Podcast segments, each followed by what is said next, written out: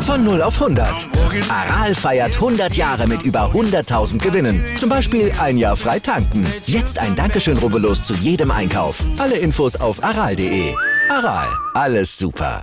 In Slytherin weiß man noch List und Tücke zu verbinden. Doch dafür wirst du hier noch echte Freunde finden. Das war ein Zitat über Slytherin.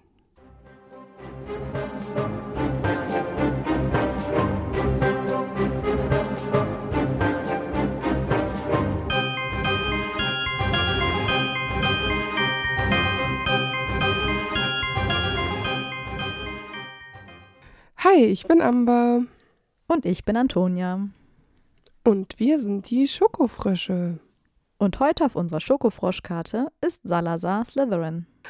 Der irgendwann vor 976 geboren ist. Wir kennen ihn als einen der Gründer Hogwarts und als Erbauer der Kammer des Schreckens. Salazar ist der Name eines Ortes in Spanien und bedeutet alte Halle. Außerdem ist es auch der Nachname eines portugiesischen Diktators, der zwischen 1932 und 68 an der Macht war. Slytherin kommt möglicherweise von dem Wort slithering, was die Fortbewegung von Schlangen umschreibt.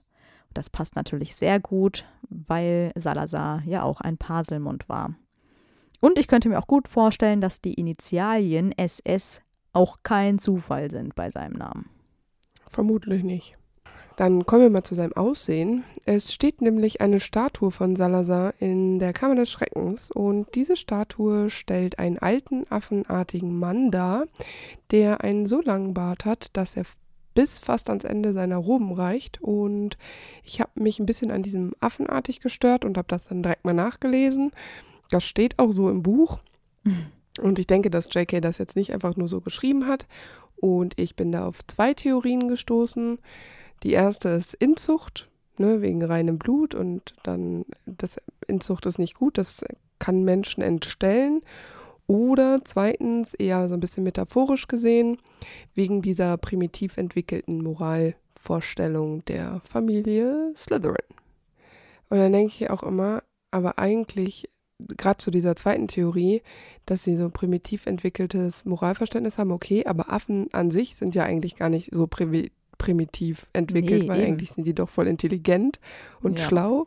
Aber sie sind auch listig, ne? Weil ich meine, die wissen ziemlich viel, ne? wie man an Nahrung kommt und diese ganze Terro Territorialgeschichte da. Ja, ich weiß es auch nicht. Also, Ja, mir ist noch aufgefallen, dass nämlich auch Mavolo Gaunt äh, als affenartig beschrieben wird. Und der ist ja ein Nachfahre von Slytherin. Das scheinen also sehr starke Gene zu sein, die so weitergereicht werden, was auch immer das bedeutet. Ich finde es ein bisschen Ja. komisch, weil Affen sind irgendwie so ein bisschen drollig. Also, das ist kein böses Aussehen für mich. Deswegen kann ich mir irgendwie gar nicht so vorstellen, wie jemand affenartig aussieht und dann irgendwie Ja. so kalt und scheiße ist. ich glaube, es hätte bessere Beschreibungen gegeben. Aber gut, es steht so Ja. da.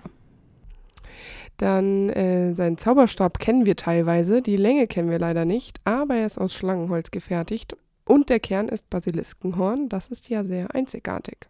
Schlangenholz wird das Holz einer in Südamerika wachsenden Baumart genannt, da das Muster dem einer Schlangenhaut ähnlich ist. Wir wissen allerdings nicht, ob es genau dieses Holz ist, was hier gemeint ist, weil es zu dem Zauberstab von Salazar keine weiteren Infos gibt, da er den Zauberstab ja selbst erstellt hat. Zum Basiliskenhorn kann man wahrscheinlich sagen, dass es von seinem eigenen selbstgezüchteten Basilisken stammen könnte. Hm. Ähm, und der Zauberstab an sich ist so konzipiert, dass er nur funktioniert, wenn man Pasel spricht. Also der Zauberstab schläft sozusagen, wenn man ihn nicht in Pasel aktiviert. Mhm. Aber den kann er ja erst später gehabt haben, nachdem er den Basilisken gezüchtet hat. Davor Ja. wird er ja wohl dann einen normalen gehabt haben. Ja, wie gesagt, wir wissen ja nicht so genau, wie das immer ablief bei den Ja. äh, damaligen Zeiten. Genau. Dann denke ich, dass er durchaus in der Lage war, einen Patronus zu erschaffen. Ob er diese Magie in der Form genutzt hat, das weiß ich nicht. Und wenn er einen Patronus hat, dann ist es natürlich eine Schlange, Ja, habe ich auch. ganz klar. Und als Irrwicht dachte ich mir vielleicht Spinnen. Hm. Hm, voll clever. Bin ich irgendwie nicht so wirklich drauf gekommen. Ich habe irgendwie auch so gedacht, ich kann mir nicht so wirklich vorstellen, dass Salazar Angst vor irgendwas hatte. Ja. Und dann habe ich noch überlegt, Raubkatze zum Beispiel ein Löwe. Und dann dachte ich mir so, hm, Godric, Löwe. Ja, das stimmt.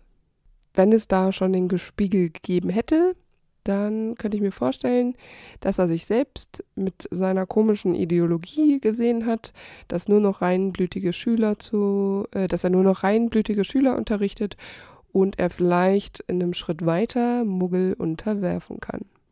Genau, ich habe auch gesagt, eine Welt voller Zauberer, also keine Muggel. Da waren wir uns ja jetzt einig, ne?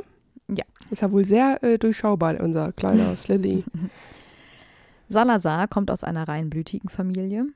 Es wäre außerdem äußerst passend, wenn er aus Irland käme, dann hätten wir nämlich aus allen Ländern, die Teil Großbritanniens sind, einen Vertreter. Godric, der aus England kommt, Helga aus Wales, Rowena aus Schottland und Salazar dann eben aus Irland. Dort kommt er anscheinend aus einer Gegend, wo es viele Moore gibt. Und außerdem gibt es in der Familie Slytherin eine besondere Fähigkeit, die genetisch weitervererbt wird, denn Salazar äh, verfügt ebenfalls über sie. Alle Slytherins sind Paselmünder und können mit Schlangen sprechen. Mhm. Ich könnte mir vorstellen, dass Salazar kein einfaches Leben hatte, bevor er die Gründer kennengelernt hat. Wir wissen ja jetzt nicht viel über das Familienleben. Du hattest ja in den anderen Folgen schon gesagt, dass das Leben um 900 und im 10. Jahrhundert irgendwie nicht so super entspannt war und dass man da noch viel mithelfen musste im Haus und Hof und dass es alles äh, ein bisschen komplizierter war. Ich denke nicht, dass man so wird, wie er es ist, wenn man in einem sehr liebevollen Heim groß geworden ist. Und mhm. Salazar ist ja an sich auch nicht nur misstrauisch, sondern auch rachsüchtig. Ähm, da denke ich mir auch immer so, naja, das kommt wahrscheinlich auch irgendwo her. Und ich denke, dass das auch seine Wurzeln in der Familie hat. Da er auch so viel von Blutreinheit hält, könnte ich mir auch vorstellen, dass das ein großer Teil seiner Kindheit war, eben dieser mhm. Blutreinheitsgedanke. Und das auch irgendwie immer ein bisschen mit Hass einhergeht. Also ich meine, Leute wie Salazar hassen dann ja andere Menschen, ob es jetzt Zauberer sind oder ähm, einfach nur normale Muggel. Ne? Also es ist ja immer irgendwie sehr negativ. Da gibt es ja wahrscheinlich nicht so viel Nettes zu besprechen beim Essen. Ja, ich habe mir noch gedacht, dass ja vielleicht diese Abneigung und dieser Hass einen, einen, Grund, einen Hintergrund hat. Und zwar gab es ja damals ähm, Hexenverbrennungen. Also vor allem die Muggel waren ja den Zauberern gegenüber nicht gerade offen. Und ähm, so gesehen waren die Muggel ja die Rassisten in der Hinsicht, die diskriminiert mhm. haben und Leute, die anders sind, eben ausgelöscht haben. Und dass man da denen gegenüber nicht unbedingt positiv gestimmt ist, ähm, das kann man ja vielleicht noch irgendwo nachvollziehen, aber ähm, ja, trotzdem war es ja anscheinend so, dass manche Zauberer sich mit Muggeln äh, zusammengetan haben und dann aus, auch daraus wieder Kinder entstanden sind, die dann eben nicht mehr reinblütig waren, sondern Halbblüter. Und die kann Salazar überhaupt nicht akzeptieren. Und da habe ich mir vielleicht gedacht, dass das einen ganz einfachen Grund hat, dass seine Familie ja vielleicht durch so eine Hexenverbrennung äh, gestorben sein könnte oder er zumindest deswegen einen Verlust erlitten hat und daher auch diese Rachsucht und diese Ablehnung kommt. Ja. In seiner Jugend lernt Salazar irgendwann Godric Gryffindor kennen und die beiden werden Best Friends for Life ähm, sage nicht for life. Ja, so fühlt es sich in dem Moment vielleicht nee, an, aber genau. es ist nicht haltbar. Aber sind, die sind doch schon zugegeben wirklich ungleiches Freundschaftspaar, oder? Ich meine, klar, Freunde sind nicht immer gleich, die haben auch mal eine andere Ansicht und äh, vertreten auch mal andere Werte, aber so krass, also ich weiß ja auch nicht. Naja, aber dieses, es sind ja schon zwei sehr starke Persönlichkeiten. Dann sind es zwei Persönlichkeiten, die sich aneinander messen können. Ja, ich meine, das habe ich ja schon ein paar Mal gesagt, dass ähm, sich die Gründer ja zwangsläufig treffen mussten, einfach weil sie so außergewöhnliche Zauberer waren, dass da gar nicht anders ging. Ja, die hatten sonst nur mit Vollidioten zu tun. Dann mussten die sich mit den anderen connecten. Ja, ich denke auch. Und gerade Godric und ähm, Salazar waren einfach, weil sie wahrscheinlich so verschieden waren, aber dennoch irgendwie ich denke, dass keiner von beiden was gegen Ruhm hatte, auch wenn das jetzt vielleicht ein ähm, Gryffindor-Trade ist, aber da haben die ja, hat ja auch Salah da wahrscheinlich nicht so ein großes Problem mit. Und dann konnten die halt aneinander wahrscheinlich wachsen. Ja, bestimmt. Und deshalb wahrscheinlich noch größer werden. Ich, ich weiß nicht, ob einer von beiden mit einer Person so eng befreundet hätte sein können, die sich, wenn die sich so ähnlich gewesen wären. Ja, das kann sein. Ich glaube, dass das explosiver ist, als das, wenn Streit schon mal vorprogrammiert ist oder Meinungsverschiedenheiten. Und vielleicht dadurch, im besten Fall war auch einfach keiner von beiden richtig nachtragend, sodass die das einfach schnell ausgekämpft haben. Im Zweifel im Duell, ne? Man weiß es ja nicht. Und dann war es gut. Ja, wahrscheinlich. Gemeinsam mit seinem Freund Godric und dessen Freunden Helga und Rowena gründen die vier begabten jungen Zauberer eine Schule für Hexerei und Zauberei, um diese besondere Begabung weiterzulehren und allen jungen Zauberern die Chance zu geben, ihre Magie zu kontrollieren und zu verbessern. Wobei ja nicht unbedingt allen, denn Salazar hat ja ganz klare Vorstellungen davon, dass eben nicht alle auf die Schule dürfen, sondern nur diejenigen, die auch reines Blut haben. Ja also ich habe eine positive Eigenschaft von Salazar, die ich jetzt mal so sagen möchte, weil ich finde es gut, dass er an Bildung glaubt. Also, ja. ne, das ist ja nicht selbstverständlich, finde ich, für so starke Charaktere wie äh, Salazar jetzt einer ist. Vor allem in der damaligen Zeit. Genau, und vielleicht habe ich mir gedacht, ist es auch einfach nur, also die Gründung von Hogwarts vielleicht einfach nur als so eine Art Werkzeug, um noch mächtiger zu werden oder ist es vielleicht einfach auch sein Wunsch, seine magischen Fähigkeiten zu demonstrieren, äh, wie auf einer Art Bühne, ne, so als Lehrer, für mehr Aufmerksamkeit und Anerkennung. Das kann natürlich auch sein. Ich meine, wenn, wenn, vielleicht hat er das Gefühl, wenn er nur in, in irgendeinem Dorf lebt oder rumreist und seine tollen magischen Fähigkeiten auspackt, reicht ihm das vielleicht nicht. Und so könnte er generationenweise ähm, einen Ruf herstellen, in dem er als wundervoller, sehr begabter Zauberer gilt. Ja, da finde ich es schon auch beachtlich, dass er den, den Ruhm dann quasi teilen würde, ja, weil er hat ja noch drei andere Gründer, die ja ebenfalls anfangs auf jeden Fall gleichberechtigt, würde ich sagen, diese Schule eröffnet haben. Aber vielleicht reicht ihm das erstmal, ja, einfach zu zeigen, hey, das kann ich und ich gebe das gerne weiter. Ja, ich glaube auch, weil die ja ähm, was Einzigartiges schaffen. Also das gab es ja vorher noch nicht. Ja. Und dafür erlangen die ja auch ordentlich Ansehen und ja, genau. ja, Bewunderung natürlich auch. Wegen dieser ganzen Komplikationen finden die vier Gründer dann irgendwann eine Art Kompromiss, denn jeder von ihnen darf sein eigenes Haus gründen, das eben die eigenen Werte berücksichtigt. Und nach diesen Werten sollen eben auch die Schüler einsortiert werden und Salazar gründet das Haus Slytherin, welches nur die Schüler aufnimmt, die gerissen, einfallsreich, klug und ehrgeizig sind und Führungsqualitäten besitzen. Die Schüler von Slytherin sollen bestenfalls ihre Aktionen jedes Mal genau überdenken, um dann eben nur die besten Ergebnisse zu erzielen. Außerdem sind die Slytherins bekannt dafür, dass sie sich in Klicken zusammenfinden und ähm, natürlich sind Salazar weiterhin Blutstatus und Blutreinheit besonders wichtig. Zwar finden sich im Haus Slytherin im Laufe der Jahre nicht mehr nur Reinblüter, sondern auch Halbblüter, aber vor allem Muggelgeborene sind äußerst super duper selten im Haus.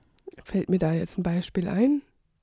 Nö, aber irgendwie sagt anscheinend Scabia, sagt mal, weil Harry gibt sich doch als Vernon Dudley aus und der geht natürlich nicht auf dieser Reinheitsliste, die die dabei haben im siebten Teil da.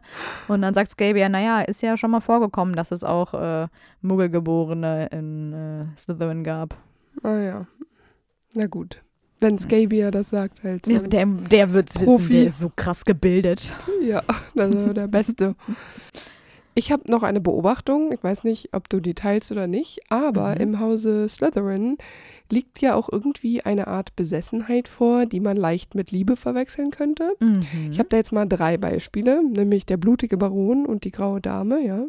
Mhm. Das ist auch nicht gut ausgegangen und der blutige Baron war auch etwas besessen von äh, Helena Ravenclaw. Severus Snape und Lily Potter haben wir oft genug gesagt, dass äh, Snape da ein bisschen besessen war. vor Liebe oder was auch immer das war. Und letztlich ja auch irgendwie ein bisschen Bellatrix Lestrange, die ihren dunklen Lord auf merkwürdige Art und Weise liebt und verehrt und vergöttert. Und ähm, vielleicht ist das auch so ein Slytherin-Ding, ne? Und, wen man auch nicht vergessen darf, ist Merope. Die war zwar offiziell nie in Slytherin, dafür aber eine Nachfahrin von ihm. Und die hatte ja auch so eine unerwiderte Liebe zu Tom Riddle Senior. Liebestrank.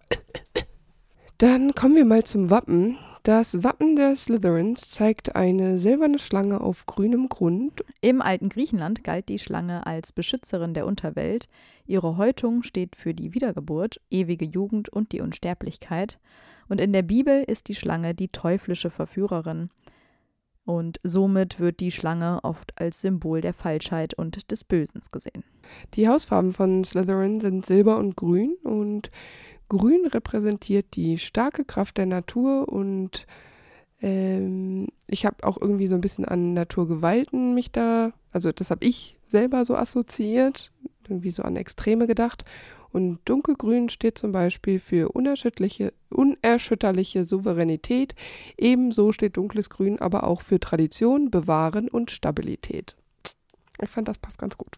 Ja, außerdem steht Grün auch für Kreativität und sagt man ja auch immer schön Grün für die Hoffnung. Aber auch, ähm, habe ich mir gedacht, steht es ja auch oft für das Gift. Ne? Man sagt ja so Gift grün und so.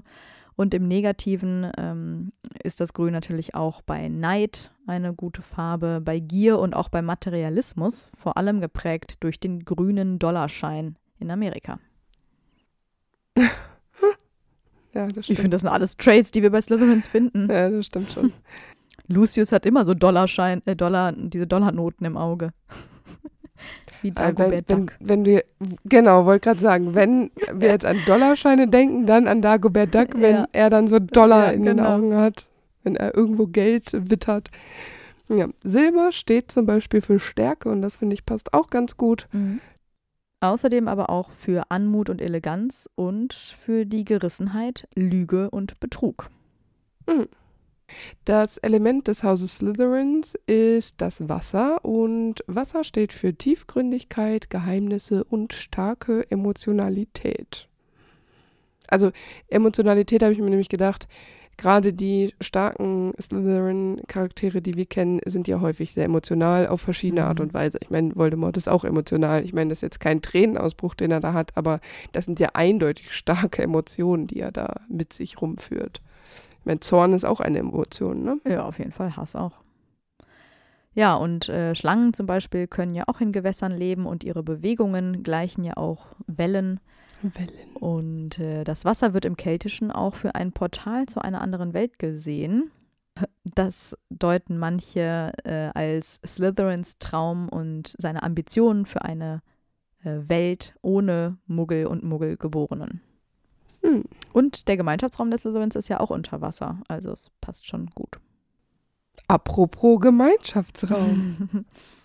Der Gemeinschaftsraum der Slytherins ist ein langgezogenes unterirdisches Verlies mit hohen Steinwänden.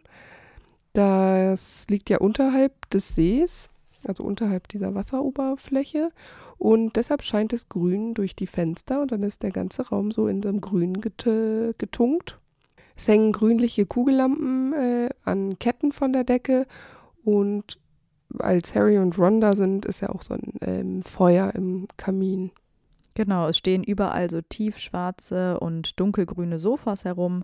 Es gibt dunkle Holzschränke und die Wände sind geschmückt mit so Wandteppichen, die die Abenteuer von mittelalterlichen Slytherins zeigen. Und die allgemeine Atmosphäre des Gemeinschaftsraums ist ja schon sehr eindrucksvoll, aber auch eben ziemlich kühl. Ja. Aber ich habe mir gedacht, es gibt ja auch oft in so Wellness-Spa-Bereichen so Ruheräume und da gibt es auch manchmal so Mottos und ich war auch schon mal in einem, da war das Motto so Wasser und das war auch sehr in kühlen Farben gehalten, also grün und blau und da stand auch ein Aquarium drin und dieses Wassergeplätscher fand ich super beruhigend und das hört man ja auch vom Gemeinschaftsraum aus. Außerdem kann man ja auch aus den Fenstern manchmal den Kraken sehen oder auch andere Unterwassergeschöpfe. Und ich persönlich, ich liebe das Meer. Das hatten wir, glaube ich, auch schon mal. Ich finde das super faszinierend und ich gucke auch total gern so Dokus über die Tiefsee oder so. Aber ich habe Mhm, voll Schiss. Ja, einfach Schiss. Das, ich stelle es mir so ein bisschen vor wie so ein U-Boot. Du guckst aus dem Mhm. Fenster und siehst dann da irgendwelche Geschöpfe im dunklen Wasser vorbeischwimmen. Boah, bisschen spooky, aber irgendwie schon super faszinierend. Ja, also das, was du im See siehst, ist wahrscheinlich irgendwie irgendwann, kennst du das ja auch und dann ist das nichts Besonderes mehr für dich. Aber so Tiefsee, Tiefsee im Ja, realen schon Leben, spooky. ciao. Aber ich finde es auch super interessant. Es ist irgendwie so faszinierend Ja, und gruselig gleichzeitig. Wie so genau. Lamp Lampenfische heißen die? Ja, oh Gott, ja, die gibt es aber Gott sei Dank nicht im Schwarzen See, hoffe ich. Nee, Gott sei Dank nicht, aber in der Tiefsee, das ist mega ja. gruselig. Nee, ciao.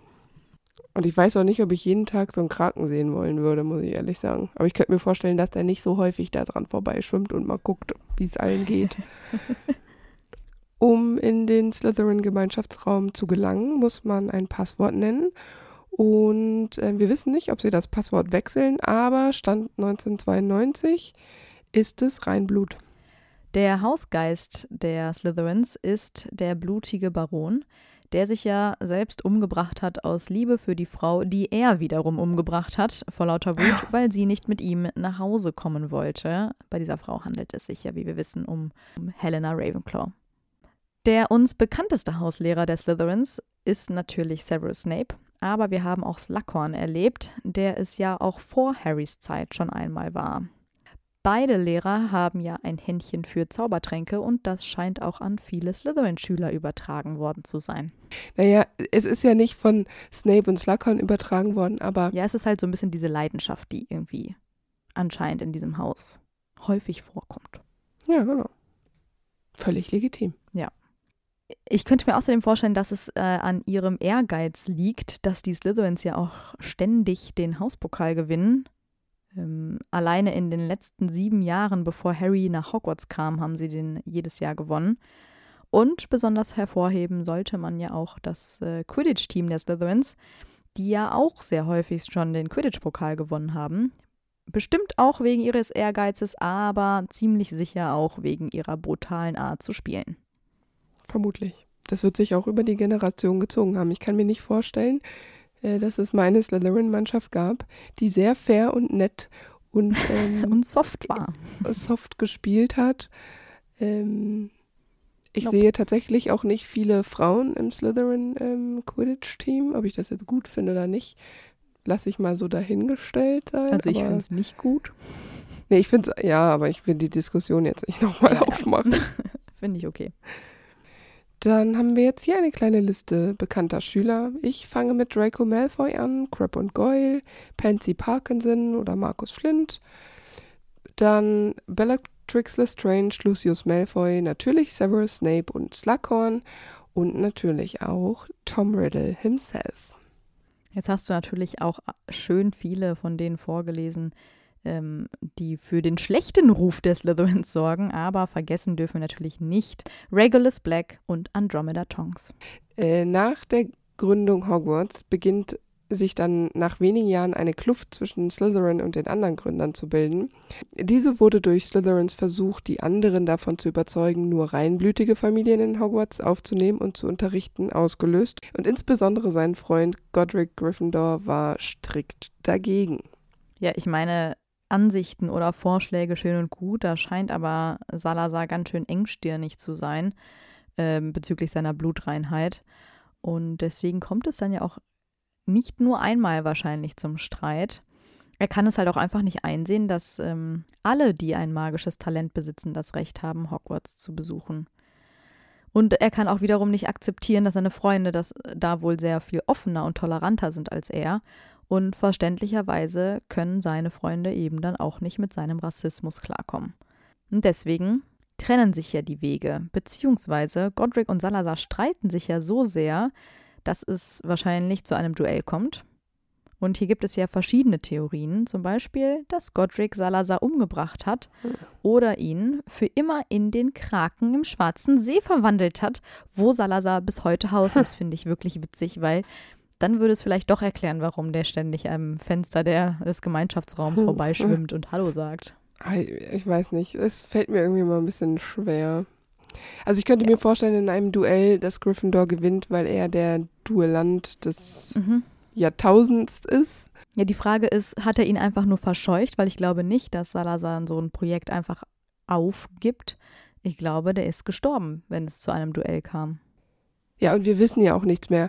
Also ein so talentierter Zauberer wie Salazar es war, würde ja, wenn er einfach weggegangen wäre und sagen wir, der ist jetzt, keine Ahnung, in die USA gegangen oder keine Ahnung, sonst wohin, äh, da würde er ja auch noch Magie leisten. Er würde, ich könnte mir nicht vorstellen, dass er irgendwo sitzt und dann einfach ähm, alt wird und dann Ciao Kakao, sondern ich könnte mir vorstellen, dass er weiterhin eine Leidenschaft, eine Passion hat und versucht, da seine Ideologie durchzubringen, Bestimmt. eben auf andere äh, Wege. Und das wäre ja in der Zaubererwelt aufgefallen.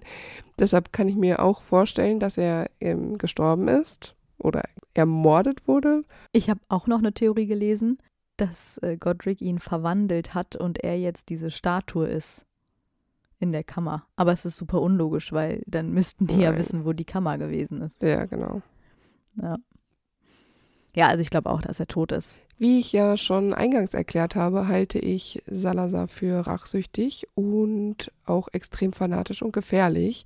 Und das führt schließlich ja dazu, dass er beginnt, die Kammer des Schreckens zu bauen mit dem Basilisk als Bewohner, der sich an seiner Stelle an Muggelgeborenen rächen soll, wenn er nicht mehr ist. Also es ist quasi so eine Rückversicherung, dass äh, er seinen Plan quasi verwirklichen kann, ohne dass er tatsächlich anwesend sein muss. Und ich finde es auch ein bisschen erschreckend, weil er ja dann auch irgendwie so eine Art Superhirn ist. Ja, so ein richtig krasser Bösewicht mhm. eigentlich, der so viele Dinge im Voraus plant, wo die Gegner das einfach noch gar nicht erfassen können keine Ahnung haben. Das finde ich immer sehr schon fast kriminell. Ich meine, das ist jetzt vielleicht nicht das richtige Wort, aber ist auf jeden Fall auch abgebrüht und skrupellos. Und dann, wenn ich mir vorstelle, dass er das plant, so eine Kammer aufzubauen, um Muggelkinder zu töten. Ich finde, das ist, ja, das ist irgendwie auch ein Schritt zu weit. Und da ist er halt seinem Fanatismus und seiner Ideologie schon so erlegen, dass ich finde, dass er vielleicht auch gar nicht mehr so richtig zurechnungsfähig ist. Und äh, ich finde das sehr abstoßend, den Gedanken, dass er ähm, ein Wesen für sich töten lassen möchte. Ja, und vor allem äh, wollen die anderen das ja höchstwahrscheinlich verhindern und sie suchen auch nach dem Eingang der Kammer. Aber natürlich findet den niemand und das liegt natürlich daran, dass nur der wahre Erbe von Slytherin die Kammer öffnen kann, weil er dafür Pasel sprechen muss. Und das bedeutet ja wiederum, dass Salazar durchaus Nachfahren hinterlassen haben muss, die ebenfalls Pasel sprechen, weil sonst wäre die Blutlinie zu Ende und äh, tschüss, äh, Erbe Slytherin. Mhm. Ja.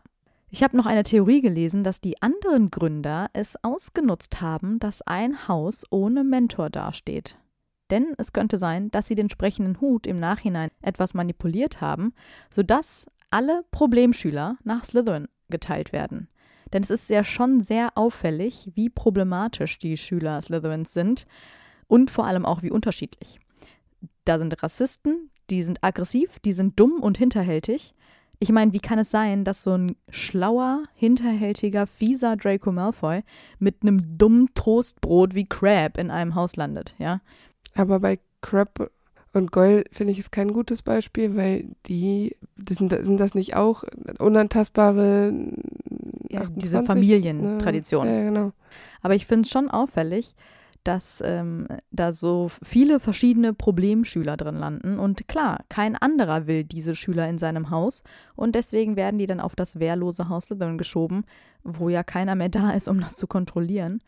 Und ähm, dann ist es auch wiederum so, dass die Slytherins von diesem negativen Einfluss im Laufe der Jahre natürlich geprägt werden und sie passen sich dann einander an. Also wäre Draco, der ja ein unangenehmer Bully ist, mit anderen Leuten vielleicht aufgewachsen, wäre aus ihm vielleicht kein traumatisierter Fastmörder geworden. Also hätte er mit netten äh, Hufflepuffs gechillt, wäre er vielleicht ja nicht das, was er später wird.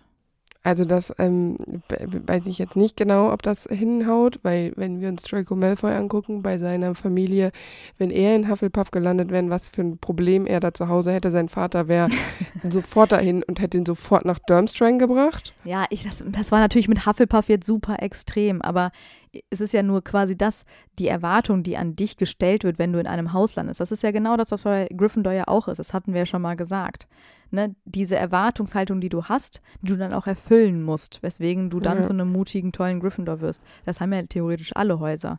Aber eben von Ja, Slytherin schon. sind die Erwartungshaltungen einfach oft negativ. Ne? Ja, Es wird von dir quasi schon dieses Bild erwartet, weil eben dieser Ruf dem Haus ja vorauseilt. Aber das würde ja auch so ein bisschen diese Tendenz erklären, warum Ravenclaw und Slytherin sich so ganz gerne mögen, hin und wieder mal. Weil bei Ravenclaw, meiner Meinung nach, ist da auch nur sowas zusammengewürfeltes. Die sind sich auch nicht ähnlich. Die, die haben, sind nicht sehr liebevoll und weiß nicht, also ich meine, irgendwie sind Slytherin und Ravenclaw nicht so Friendship forever. Das stimmt. Also ich meine, klar, die sind loyal und das passt auch alles und auch die, diese Klickenbildung da bei Slytherin, das können die gut und die halten dann ja auch zusammen, das passt ja auch. Und ich glaube, wenn du auch in Ravenclaw jemanden gefunden hast, ist es auch fein. Aber wenn du da so ein Mittelding bist Hm. und nicht so richtig zugehörig, dann hast du, glaube ich, in beiden Häusern ein Problem. ja. Äh, Also ich weiß nicht, ob ich die, also ob ich diese Theorie als jetzt krass unterstütze. Diese Häusereinteilung finde ich eh problematisch, vor Ja, allem wenn die ja Gründer weg sind. Das ist ja auch, finde ich, ein großes Problem, was Hogwarts hat, dass sie dieses Konzept dieser Häuser auch nie verändert haben. Mhm. Weil ich meine, klar, diese Gerüchte und der Ruf des Slytherins, die halten sich ja. Und auch dieser Konkurrenzkampf zwischen Gryffindor und Slytherin bleibt bestehen, nur weil halt Godric und Salazar sich mal irgendwann Ja, duelliert genau. haben. Und äh, klar, deswegen sind natürlich auch die Vorurteile immer noch präsent. Nach so langer Zeit. Du musst dir Ja. mal vorstellen, wie viel Zeit da vergangen ist. Das sind tausend Jahre, ne? Und Ja. es ist immer noch genau die gleiche Suppe. Vielleicht hätte, wenn das ein bisschen aufgelockert werden würde zwischen den Häusern und man nicht immer nur ähm, dieser Erwartung nachkommt, wo gut, du bist Gryffindor, du musst hier ganz Mhm. rühmlich und mutig sein und in Slytherin musst du super äh, äh, listig sein und ne, wenn das nicht wäre, könnte man vielleicht auch Freundschaften über die Häuser verteilt viel besser führen und Ja, klar. dann würde das vielleicht einfach auch fast gar keine Rolle mehr spielen. Aber es macht natürlich trotzdem Sinn, diese Einteilung an sich zu lassen, damit man Quidditch spielen kann. Ja, aber so könntest du auch quasi innerhalb einer Schule eine Art Liga bilden und dann hast du halt verschiedene Mannschaften. Ja. Wahrscheinlich schon. Es ist nicht notwendig. Also da denke ich mir so, das schürt nur Probleme. Ja. Und man hat immer so einen Wettbewerbscharakter äh, Charakter für ein Haus, mit dem du dich im Zweifel auch nur zum Teil identifizieren kannst. Ja, wir haben ja genügend ähm, Beispiele jetzt schon besprochen, wo wir nicht sicher waren, ob das Haus, in dem sie sind, passend ist Ja, genau. oder ob ein anderes äh, viel besser in Frage käme oder ob kein anderes Haus übrig geblieben ist und man deshalb äh, dieses Haus auswählen musste. Also es ist nicht so ganz optimal gelöst mit den Häusern, das stimmt schon.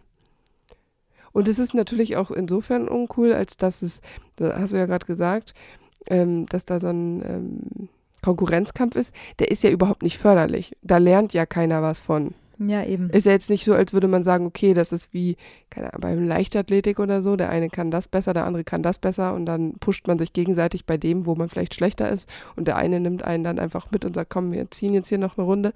Das ist ja gar nicht so, sondern es ist ja eher gerade dieser Hass, den Harry häufig aushalten muss von Slytherins, der überhaupt nicht der überhaupt gar keinen Sinn ergibt, weil die meisten Slytherins überhaupt gar kein Problem haben müssten mit Harry, weil's, weil Harry einfach nur ein Niemanden Schüler juckt. ist, der da Ja, zur eben. Schule geht. Also es, die müssten ja eigentlich theoretisch auch überhaupt gar keine Meinung zu Harry haben. Haben sie aber natürlich trotzdem, weil er ein Gryffindor ist.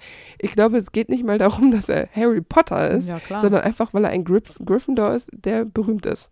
Und weil er wahrscheinlich auch noch Quidditch spielt, weil die Quidditch-Spieler sich ja sowieso immer hassen. Ja, und zufällig ist er auch noch gut im äh, Quidditch. Ja, es ist nicht so optimal, ja, das stimmt. Salazars Kammer öffnet sich in diesen tausend Jahren sogar zweimal. Einmal durch Tom Riddle und äh, bei diesem Mal wird ja auch eine Muggelgeborene vom Basilisken umgebracht, nämlich Myrte. Und beim zweiten Mal ist es Harry, der die Kammer öffnet, um Ginny zu befreien. Also theoretisch hat Ginny ja die Kammer auch geöffnet, aber im Einfluss von Tom und Art ja nicht sonderlich viele Erinnerungen dran. Dann kommen wir mal dazu, was von Salazar Slytherin noch übrig ist. Das ist nämlich natürlich, jetzt schon oft erwähnt, die Kammer des Schreckens. Wir kennen aber auch noch zwei Pro Porträts von ihm. Eins er verbirgt eine geheime Abkürzung zwischen dem Vorraum der Kammer und einem Nebenraum der Eingangshalle, das da irgendwie so verschachtelt. Und ein anderes Porträt hängt im Büro des Schulleiters. Außerdem hat er ja noch seinen selbst kreierten Zauberstab, der auch ähm, weitergereicht wird an seine Erben, da die Materialien, die er ja benutzt hat, sehr ungewöhnlich sind und zum Beispiel Ollivander diese niemals für seine eigenen Zauberstäbe benutzt. Deswegen ist dieser Zauberstab so besonders und wird eben immer weitergereicht. Außerdem hinterlässt er noch ein Medaillon, das ähm, Slytherin-Medaillon ist ein Erbstück von Salazar, das von Generation zu Generation weitergegeben worden ist und mit Stolz getragen wurde. Das ovale Medaillon ist aus Gold gefertigt und hat etwa die Größe eines Hühnereis und ich finde, das ist ganz schön groß. Mhm. Darauf befindet sich ein mit grünen Steinen verziertes S, das äh, einer Schlange nachempfunden ist oder eben dem Buchstaben, weil er Salazar Slytherin heißt. Im Medaillon eingelassen sind zwei Glasfenster, die von goldenen Türen verborgen sind, welche sich jedoch nur öffnen, wenn man das in Pasel befiehlt. Genau, auch das Medaillon besitzt ja einige Kräfte. Nach dem Tod von Salazar wird es ja auch wieder in der Familie weitergereicht, bis es zu den Gaunts gelangt. Und dann natürlich auch irgendwann zu Tom Riddle, der es zu einem Horcrux macht. Er versteckt es in der Höhle, bis es von Regulus Black gefunden und ersetzt wird. Und später wird der Horcrux von Ron zerstört mit dem Schwert von Gryffindor. Ist das ein Zufall? Ich glaube nicht. Es ist nochmal ein Aufeinandertreffen dieser beiden Gründer in einem mit einer Art von Kampf, ja, weil das Medaillon gibt sich auch nicht äh, einfach so geschlagen, ne? Das stimmt. Und interessanterweise ist das Medaillon ja aus Gold, obwohl es von Slytherin ist, der ja für Silber mhm. eigentlich steht. Und das Schwert ist Silber, müsste ja eigentlich Gold sein, weil das ja die Farbe von Gryffindor ist. Also genau ja, genau. umgekehrt. Genau. Ich finde das ziemlich, ich, ich finde solche Details echt spannend. Ja, das stimmt. Muss man genau hinsehen. Aber auch als Horcrux besaß das Medaillon ja besondere Fähigkeiten. Es beeinflusste nämlich die Tragenden sehr negativ und raubte ihnen Kraft und Freude. Außer natürlich Umbridge, die davon irgendwie noch mehr rausgezogen hat, als sie überhaupt ja. sowieso schon besitzt. Ja, das hätte nicht mehr Salazar gekonnt. Nee. Ähm, ich habe noch eine Abschlussfrage an dich. Ja. Ähm, würde Salazar Voldemort als eine Bereicherung für sein Haus ansehen? Ja, es ist schwierig, ne? Weil er ist ja Halbblut. Ich glaube, ohne sich weiter mit ihm beschäftigen zu wollen, findet er es schrecklich, weil ja auch noch äh, Toms Mutter eine Gaunt war, eine direkte Nachfahrin, die sich in einen Muggel verliebt hat. Also das ist schon ja. etwas, glaube ich, wo er sagt, nö, ciao. Ja, ich bin da auch ein bisschen unsicher, denn also Tom Riddle selbst ist ja auch nicht reinblütig. Und letztlich könnte ich mir vorstellen, dass Salazar noch sehr wütend wäre, wenn er wüsste, dass sein Masterplan mit der Riesenschlange, ähm, dass er das, also Tom Riddle versucht hat, das umzusetzen, ähm, das aber dann einfach null hingekriegt hat und nur eine Muggelgeborene äh, dabei draufgegangen ist. Ja, und dann vor allem für seine eigenen Nutzen benutzt hat. Ja, genau. Er baut ja nicht dieses, ähm, dieses krasse, äh, versteckte Kammerding da und dann verfehlt äh, der Erbe Slytherin sein Ziel. Ja, ich könnte mir vorstellen, dass er das jetzt nicht super findet. Und mhm. ich könnte mir auch vorstellen, die Sache mit den Horcruxen, das ist ja auch so ein egoistisches Ziel von äh, Tom Riddle. Voll die Verunreinigung, ja. Es geht ja da bei Voldemort nicht darum, dass er Hexen und Zauberer groß machen will, vor allen Dingen die Reinblütigen, sondern es geht ja eigentlich nur um Voldemort selber. Und schließlich stirbt Voldemort ja auch, nachdem er das Schloss, das Slytherin mit seinen Freunden vor hunderten Jahren aufgebaut hat und dabei beträchtlichen Schaden davon trägt. Mhm. Ja. Da ähm, könnte ich mir auch echt vorstellen, dass Slytherin nicht sehr stolz auf äh, diesen Abkömmling seines Hauses gewesen wäre. Ja, und sind wir mal ehrlich, Voldemort war sogar an der Macht. Und äh, es gibt trotzdem noch Muggelgeborene, es gibt trotzdem noch Halbbluter und es gibt noch Muggel. Also er hat eigentlich gar nichts ja. erreicht. Äh, genau. Salazar würde ihn wahrscheinlich keines Blickens würdigen. Würde ich auch sagen.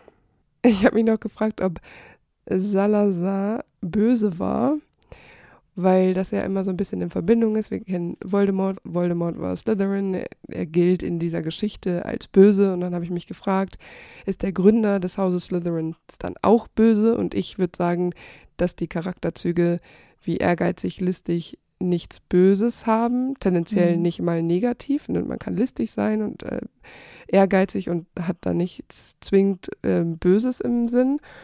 Und ähm, ehrgeizig zu sein und seine Ziele zu verfolgen, ist ja auch eigentlich was Gutes. Und jetzt ist natürlich so ein bisschen die Frage, ich finde, er hat so ein bisschen kippen lassen, ob er gut oder böse ist, als er die Kammer des Schreckens gebaut hat, weil bewohnt wird diese Kammer von einem äh, muggeltötenden Monster, das er selber gezüchtet hat. Es ist ein sehr dunkles Tier. Ich würde sagen, in, der, in dieser Harry Potter Zoo Magizoologie ist es auch das dunkelste Wesen, was wir kennen, ja. Mhm. Nicht mal Hagrid wird sagen, ja, das ist ein missverstandenes äh, ähm, Wesen. Geschöpf, Das, mhm. das, das tut nur so, das ist eigentlich lieb, ne? Also das kann nicht sein. Und ich würde sagen, da ist es gekippt und ähm, mit seiner, ähm, seinem Fanatismus mit den Reinblütern, ich glaube, dass er da ein bisschen blind für die Realität geworden ist und er ab diesem Zeitpunkt tatsächlich irgendwie böse geworden ist. Das heißt aber nicht, dass das auf alle Slytherins zu übertragen ist, natürlich, aber Natürlich nicht, mir ging es hier nur um Salazar. Ja. Ja, ich meine, wir müssen einfach ganz klar sagen, und da braucht man auch nichts schön zu reden, dass Salazar rassistisch ist. Ähm, sein Hass gegen Muggel und Muggelgeborene, das kommt ja möglicherweise von der Hexenverbrennung und ähm, diese damalige Sicht gegenüber Hexen und Zauberern. Äh, aber das rechtfertigt einfach auch diesen langanhaltenden Rassismus nicht. Du kannst nicht alle über einen Kamm scheren. Und ich finde gerade, wenn dir und äh, deinen Leuten das passiert ist, äh, das dann auf gleiche Weise zu rächen, ist äh, völliger Schwachsinn. Aber zum Glück sind ja eben die Slytherins schon lange nicht mehr so wie Salazar. Klar, diesen Reinheitsgedanken gibt es, vor allem unter den Todessern, aber nicht alle Slytherins sind Todesser oder böse. Ich meine, das Haus Slytherin hat einfach keinen guten Ruf. Ähm, darüber müssen wir gar nicht diskutieren. Vor allem ist es natürlich geprägt dadurch, dass wir die Potter-Bücher durch Harrys Sicht sehen und er und Draco sich hassen und viele Slytherins, mit denen Harry zu tun hat, eben halt böse sind, weil sie Todesser-Vorfahren haben.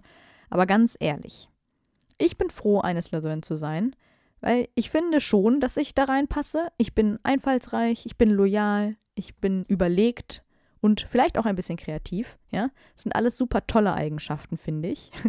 Und ich habe mir überlegt, mein Grün im Wappen Slytherins bezieht sich auf die Natur und Pflanzen, ja. Äh, Oder, oder auf die grünen Haare, die du früher mit, keine Ahnung, Stimmt. 14 haben wolltest. Ja, richtig, genau. Und auf die auch. Und ich bin auf jeden Fall nicht rassistisch, kein bisschen. Aber vielleicht bin ich schon ein bisschen fies und manchmal ein bisschen gemein. Ja, weil ich auch frech bin Mhm. und vorlaut. Ja. Aber ich, das ist ja kein Kapitalverbrechen. Ja, das ist, kann man schon mal sein.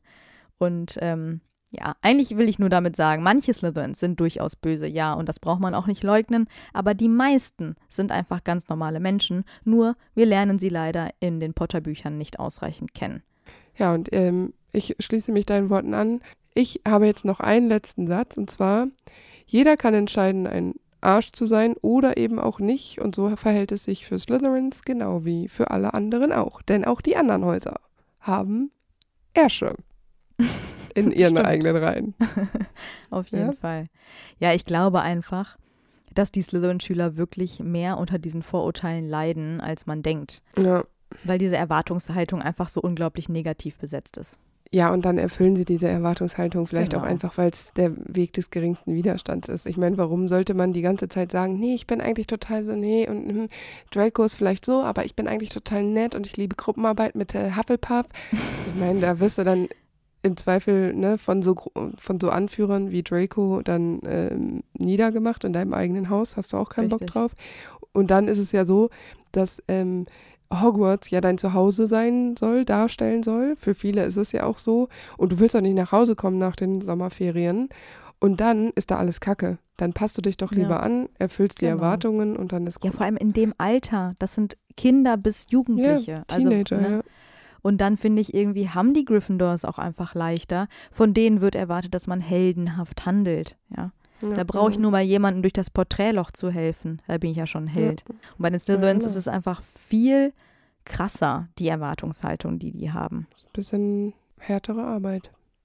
Ja. Fun Fact: Muss ich noch so einen Jingle einfügen? Ja, was du willst. Indische Forscher haben eine neu entdeckte Schlange nach einem Harry Potter-Charakter benannt. Trimeresurus. Mhm. Trimeresurus salazar ist gelblich-grün und wurde im nordostindischen Bundesstaat Arunachal, Arunachal Pradesh gefunden. Mhm. Bestimmt heißt es so. Wollte ich nur mal gesagt haben. Fand ich ganz witzig. Ja, finde ich cool. Wenigstens ein Erfolgserlebnis für Salazar. Ja. Ja, jetzt haben wir alle vier Gründer äh, besprochen. Welcher ist euer Lieblingsgründer? Das würde mich mal interessieren. Und dann hören wir uns nächste Woche wieder. Genau. Wir freuen uns. Macht's gut. Tschüss. Und weil es so lustig war, hier noch ein paar Outtakes. Ich esse so lange noch einen Apfelring. Ähm, haben wir das so gesagt? Immer? Das ist überhaupt gar kein Zitat über ihn, sondern über sein Haus. Das stimmt. Das ist egal. oh, nee. Es kann auch sein, dass wir mal gesagt haben, über Slytherin. Ich sag jetzt mal, ich sag jetzt mal beides. Ich kann das doch auch einfach wegschneiden, das Salazar. Das war ein Zitat über Slytherin. Also dieses, das rauszuschneiden, hätte ich sonst auch gerade noch so hinbekommen. Aber danke. Ich dachte, ich mach's dir einfach. Ja. Ähm, der irgendwann vor 1906, das ist wie bei Godric, da habe ich das glaube ich auch schon gesagt. Nein, er ist nicht 1976 geboren und Nein. ist damit fast gleich alt wie Harry. Fast. Ähm,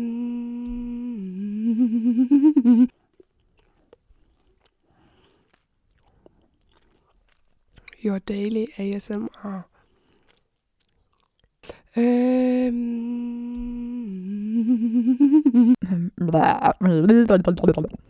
ähm, die Hausfarben vom Slytherin. Ähm, Äh, mit Slytherins Tra Traum. Mhm. Traum. Ähm, Helena. Ja, nochmal mit vor Helena. Helen oder Helena? Ich habe vorhin Rowena Ravenclaw gesagt. Oh ja, hast du tatsächlich. Helena Ravenclaw. Oh nee, ne? Such das mal. Ich kotze. Kannst du mal ganz kurz einmal ganz laut ins Mikro brüllen, dann sehe ich den Ausschlag und dann weiß ich, dass ich. ich hätte vorher mal mein Headset ausziehen sollen, ne? Ach so, hier das. hallo, hallo, hörst du mich noch? Hörsturz? Ja, ja, alles noch da. Ähm, nach Gründung. Nach. Was? Das ist ein toller Einleitungssatz, den du hast. Ähm, jetzt muss ich das hier umdenken. Das ist natürlich auch nicht so optimal für mein Gehirn. Ähm,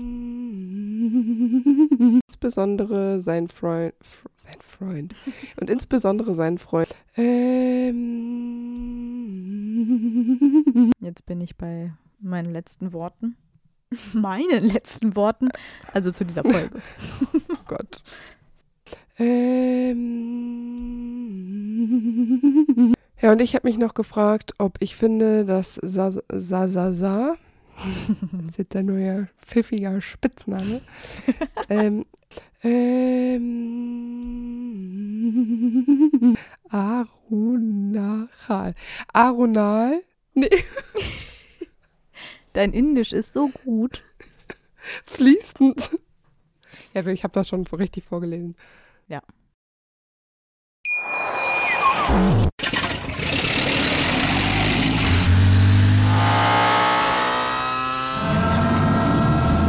0 auf 100. Aral feiert 100 Jahre mit über 100.000 Gewinnen. Zum Beispiel ein Jahr frei tanken. Jetzt ein Dankeschön, rubbellos zu jedem Einkauf. Alle Infos auf aral.de. Aral, alles super. Wie viele Kaffees waren es heute schon? Kaffee spielt im Leben vieler eine sehr große Rolle. Und das nicht nur zu Hause oder im Café, sondern auch am Arbeitsplatz. Dafür gibt es Lavazza Professional. Kaffee am Arbeitsplatz, der genauso lecker schmeckt wie in eurem Lieblingscafé. Die perfekte Kaffeelösung für jede Art von Unternehmen. Klein, mittel, groß. Ihr habt auf jeden Fall einen Kaffee, der schmeckt. Die richtige Motivation für eure Arbeitstage. Alle Infos zu Lavazza Professional findet ihr auf lavazzapro.de mit allen Kaffeelösungen für euer Büro. Ich habe mich natürlich schockverliebt, weil die war wirklich ganz, ganz klein. So begann die Mensch-Hund-Beziehung zwischen Christina und Tierschutzhund Frieda. Und wie es danach, nach dem ersten Moment der Verliebtheit, so weiterging und welche Klippen es danach zu umschiffen galt, das hört ihr in der neuen Ausgabe von Iswas Dog, dem Podcast für harmonische Mensch-Hund-Beziehungen. Iswas Dog? Mit Malte Asmus. Überall, wo es Podcasts gibt.